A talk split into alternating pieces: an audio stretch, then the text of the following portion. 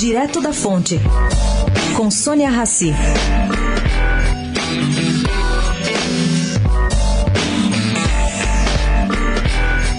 A iniciativa privada do Rio Grande do Sul resolveu agir e ajudar o sistema de segurança pública no estado. No dia 28 de março, o governo de José Ivo Sartori vai receber quase 50 veículos devidamente preparados com o logo da PM local, mais lote grande de equipamentos vitais no bom desempenho da polícia, como pistolas, coletes à prova de bala, sistemas de rádios e outros. Bom, esse esforço não vem só da insegurança nas ruas ou falta de recursos públicos, mas também é resultado de 18 projetos de leis aprovados pela Assembleia e sancionados por Sartori esse ano.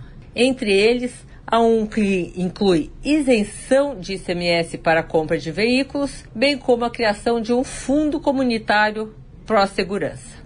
Vale registrar aqui que esse tipo de doação não é coisa inédita no país.